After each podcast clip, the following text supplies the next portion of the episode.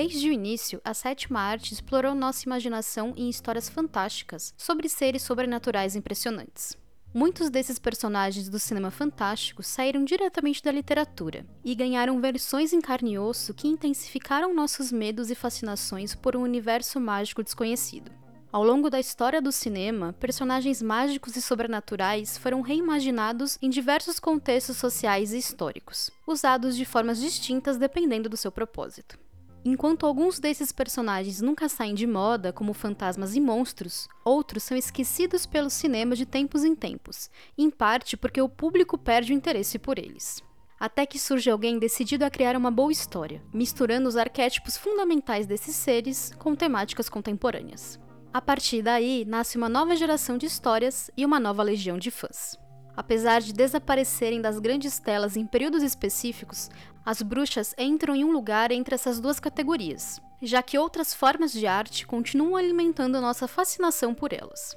As bruxas permanecem eternamente populares em livros, músicas, programas de televisão e fantasias de Halloween. Mas e o cinema? A melhor forma de explorar a história das bruxas na sétima arte é analisar o que diferentes filmes tentaram dizer ao longo da história, principalmente porque elas foram usadas de formas distintas ao longo dos anos. Eu sou Julia Gavilan e esse é o Mais Que Um Filme. Da era antiga aos tempos modernos, a magia e a feitiçaria fascinaram e nos aterrorizaram em proporções iguais. Apesar de historicamente a sociedade modificar sua visão sobre o assunto ao longo do tempo, a magia permanece prendendo nossa atenção em diferentes histórias e as bruxas se tornaram figuras proeminentes na mídia moderna. Embora as personagens tenham assumido diferentes facetas, com algumas se tornando essenciais e rapidamente reconhecíveis na cultura pop, todas podem ser resumidas em uma definição simples: mulheres com poder. As bruxas na mídia popular nos passam ideias sobre mulheres poderosas que podem gerar ansiedade social em torno dessa figura seja por medo da imagem feminina dominante ou receio de uma manipulação a partir do desejo que ela causa. O Martelo das Bruxas, um guia alemão de inquisidores do século XV, atribuía exclusivamente às mulheres a capacidade de serem bruxas e profanas por natureza. O livro que chegou a ser um dos mais vendidos na Europa, perdendo apenas para a Bíblia, foi fundamental para a demonização das mulheres e a popularização das práticas violentas para puni-las por heresia e feitiçaria. Uma forte influência por gerações, essa visão das mulheres bruxas foi levada para o cinema e explorada de diferentes maneiras. Nos Estados Unidos, as bruxas começaram a ganhar espaço no cinema no final da década de 1930, com dois filmes com abordagens distintas. Lançado em 1937, Branca de Neve e os Sete Anões estabeleceu o visual cinematográfico característico das bruxas dos contos de fadas.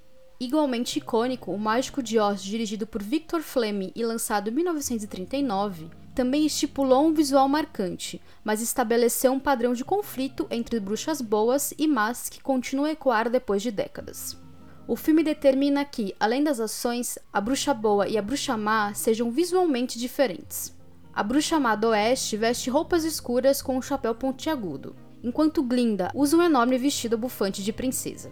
Sem essa dualidade em seus filmes, a Disney foi uma das grandes responsáveis pela definição das bruxas más no cinema.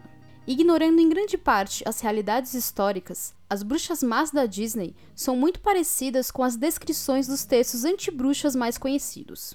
Em vários textos, bruxas são definidas como mulheres lascivas que mudam de forma para ter a habilidade de voar e realizam magia com a ajuda de demônios. Essas características são facilmente encontradas em vilãs tradicionais da Disney. A bruxa Mádia Branca de Neve e os Sete Anões é caracterizada por sua beleza e vaidade, além de receber ajuda frequente de um demônio que vive em seu espelho. Malévola, a vilã de A Bela Adormecida, é descrita como a encarnação do puro mal e tem todas as características que definem uma bruxa má. O nome maléfica era um termo frequentemente usado para descrever as ações maldosas das bruxas. Inesperadamente, Malévola não é descrita como uma bruxa, mas como uma fada do mal. Por conta dos contos de fadas e da própria Disney, o conceito de fada do mal é estranho pra gente. Geralmente, qualquer ser feminino que tivesse poderes e fosse bom era automaticamente identificado como uma fada, gerando equilíbrio entre o bem e o mal. Talvez Elsa de Frozen seja a única personagem feminina protagonista com poderes do universo Disney que poderia ser classificada como uma bruxa.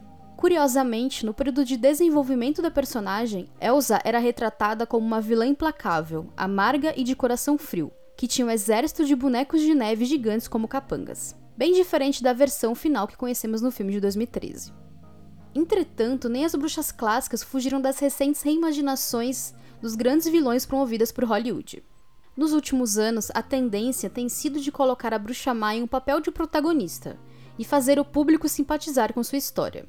Malévola, a encarnação do puro mal, ganhou um live action desconstruído em uma nova versão da Disney lançada em 2014. O filme dirigido por Robert Stromberg desenvolve motivos para a personagem ser como é, onde suas ações são justificadas pela interferência de outras pessoas. Porém, antes da Disney, o cinema já havia apresentado as bruxas ao público em um ambiente bem mais assustador.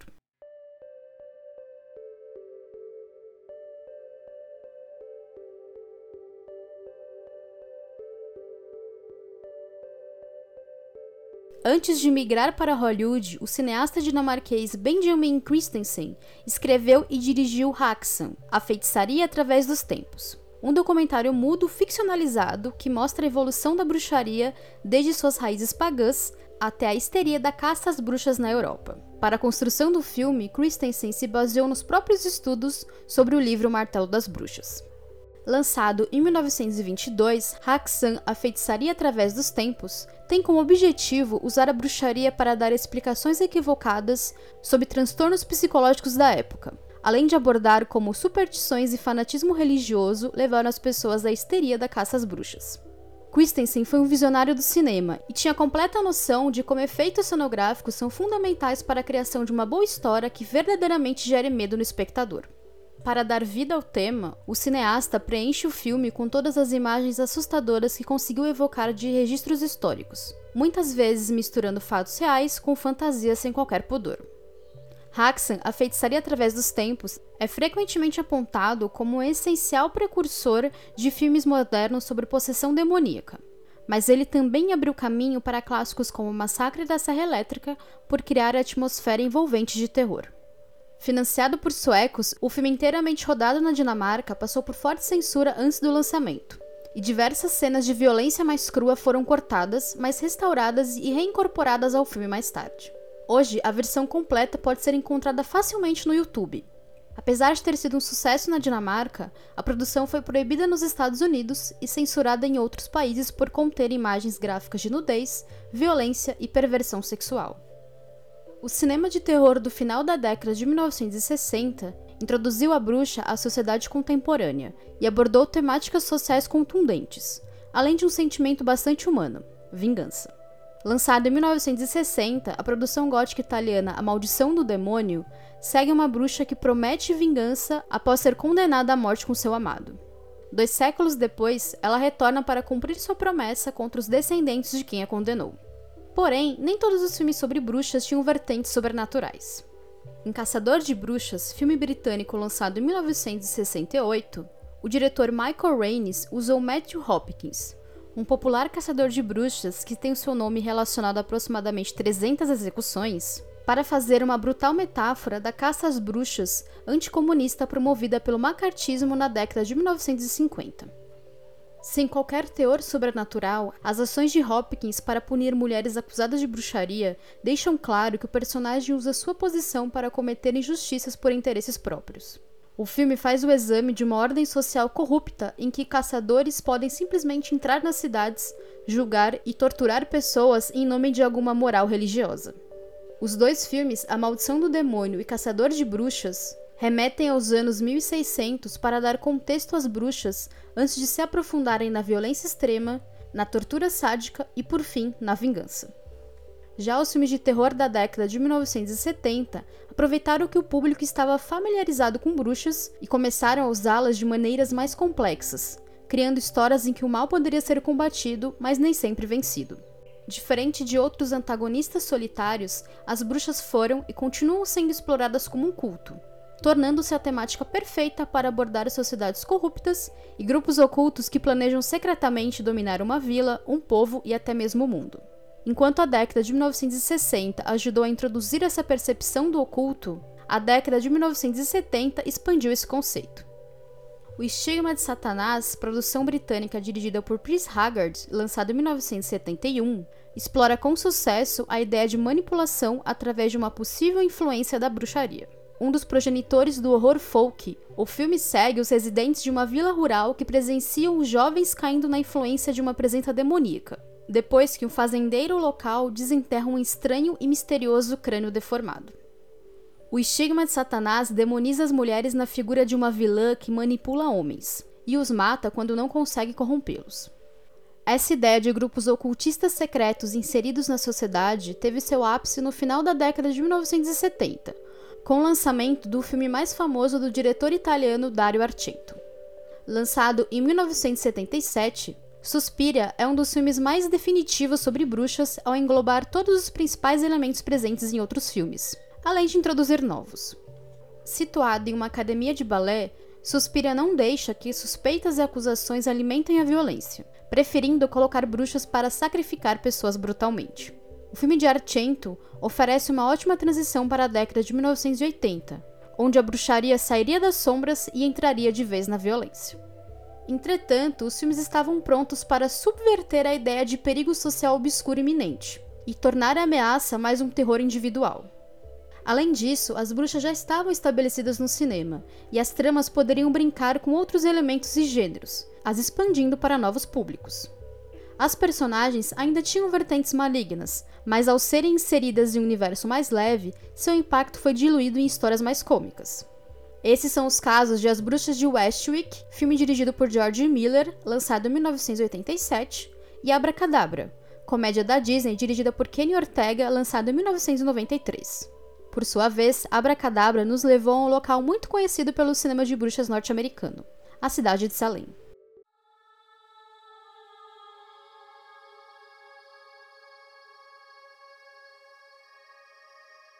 O cinema norte-americano sempre teve uma obsessão pelos julgamentos das bruxas de Salem, e muitos filmes surgiram a partir de diferentes relatos, fictícios ou não. Grande parte das histórias de bruxas ambientadas nos Estados Unidos se passam em Salem, ou fazem referência à cidade na costa norte de Massachusetts. Em muitos desses filmes, as narrativas mostram pessoas, principalmente mulheres, sofrendo perseguições injustamente. Durante séculos, a cidade de Salem evitou qualquer associação com a série de audiências e processos de pessoas acusadas de bruxaria, que ocorreram entre fevereiro de 1693 e maio de 1694. Um dos episódios mais notórios de histeria em massa no período colonial norte-americano, os líderes puritanos acusaram mais de 200 pessoas, condenaram 30 e executaram 19 por enforcamento, entre elas 14 mulheres e 5 homens. No livro Salem, Place, Myth and Memory, Dane Anthony Morrison aborda como a cidade começou a usar a sua própria história para impulsionar a nossa imaginação coletiva sobre o local e as bruxas. Um dos marcos mais importantes dessa mudança de pensamento foi a sitcom A Feiticeira, a série transmitida pela ABC de 1964 a 1972, que filmou uma série de episódios na cidade. Após a exibição dos episódios, Salem começou a abraçar uma visão mais amigável desse horroroso período histórico. Para atrair turistas, a cidade começou a ser decorada, passeios especiais foram desenvolvidos e um festival anual de Halloween foi criado em 1982. A série foi tão importante para Salem que ergueram em 2005 uma estátua de Elizabeth Montgomery, atriz que interpretou a protagonista Samantha. Porém, A Feiticeira não foi a primeira produção a aliviar o tom da verdadeira história de Salem.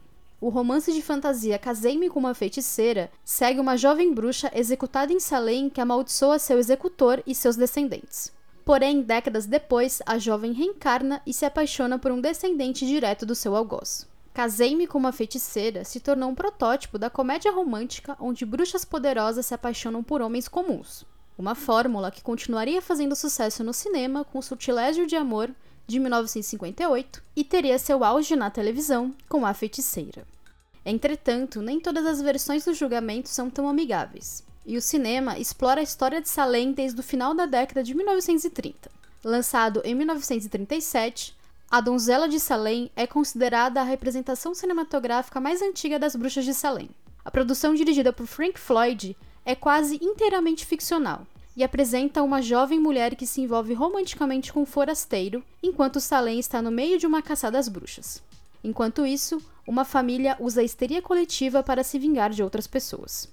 Décadas depois, Hollywood voltaria a produzir um filme marcante sobre o período com as Bruxas de Salem, produção lançada em 1996, que, como Caçador de Bruxas, aborda figurativamente o macartismo. Dirigido por Nicholas Hitchner, o filme protagonizado por Winona Ryder e Daniel Day-Lewis é baseado em uma peça de teatro escrita por Arthur Miller em 1953. Dramatizada e parcialmente ficcionalizada dos julgamentos, Miller chegou a dizer que viajou a Salem na época em que estava pesquisando para escrever a peça, mas os moradores se recusaram a conversar sobre o assunto.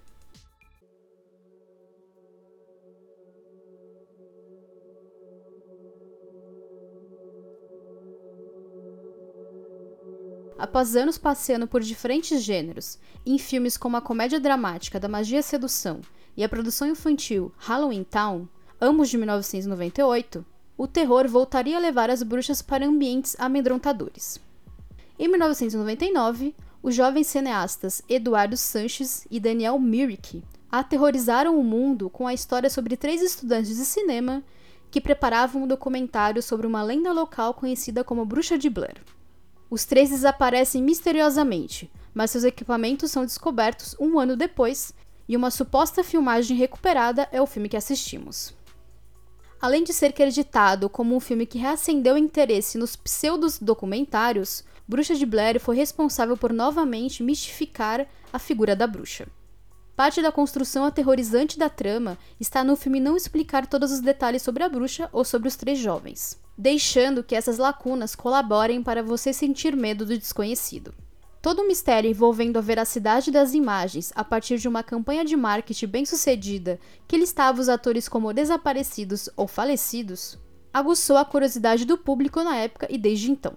Conhecedores desse universo, os cineastas criaram a própria produtora de cinema intitulada Haxan Filmes, em homenagem ao filme de 1922.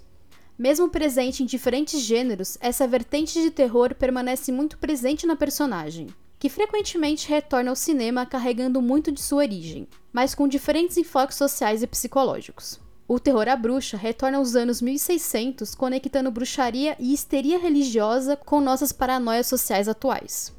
Como um ótimo aluno da escola de terror, Robert Eggers individualiza o ambiente de paranoia religiosa em sua protagonista, sem precisar utilizar efeitos extravagantes. Nosso conhecimento já apurado sobre bruxas já é o suficiente para nos apavorar. Lançado em 2015, a bruxa gira em torno de um conflito psicológico de Thomasin, que diferem daqueles de sua família cristã. Seu desejo por aceitação, independência e sexualidade não é bem-vindo nesse ambiente. O conceito de sexualidade feminina como poder que pode ser exercido, principalmente contra os homens, é um dos fios condutores na história das perseguições e foi replicado em muitas histórias de bruxas. Entretanto, diferente de histórias clássicas, a bruxa ressoa sobre rebelião e liberdade feminina. Novos tempos trazem novas histórias. Mesmo que o estereótipo da bruxa má e a imagem perpetuada pela Disney continue existindo, as bruxas reinventadas como um sinônimo de poder e independência feminina também existirão. Eu sou Julia Gavilã e esse é o Mais Que um Filme. Me siga nas redes sociais para acompanhar o que eu faço por aí e para bater um papo comigo. Também siga o feed do podcast para não perder nada e conheça o catarse do Mais Que um Filme. Ou me pague um café via Pix. Até a próxima!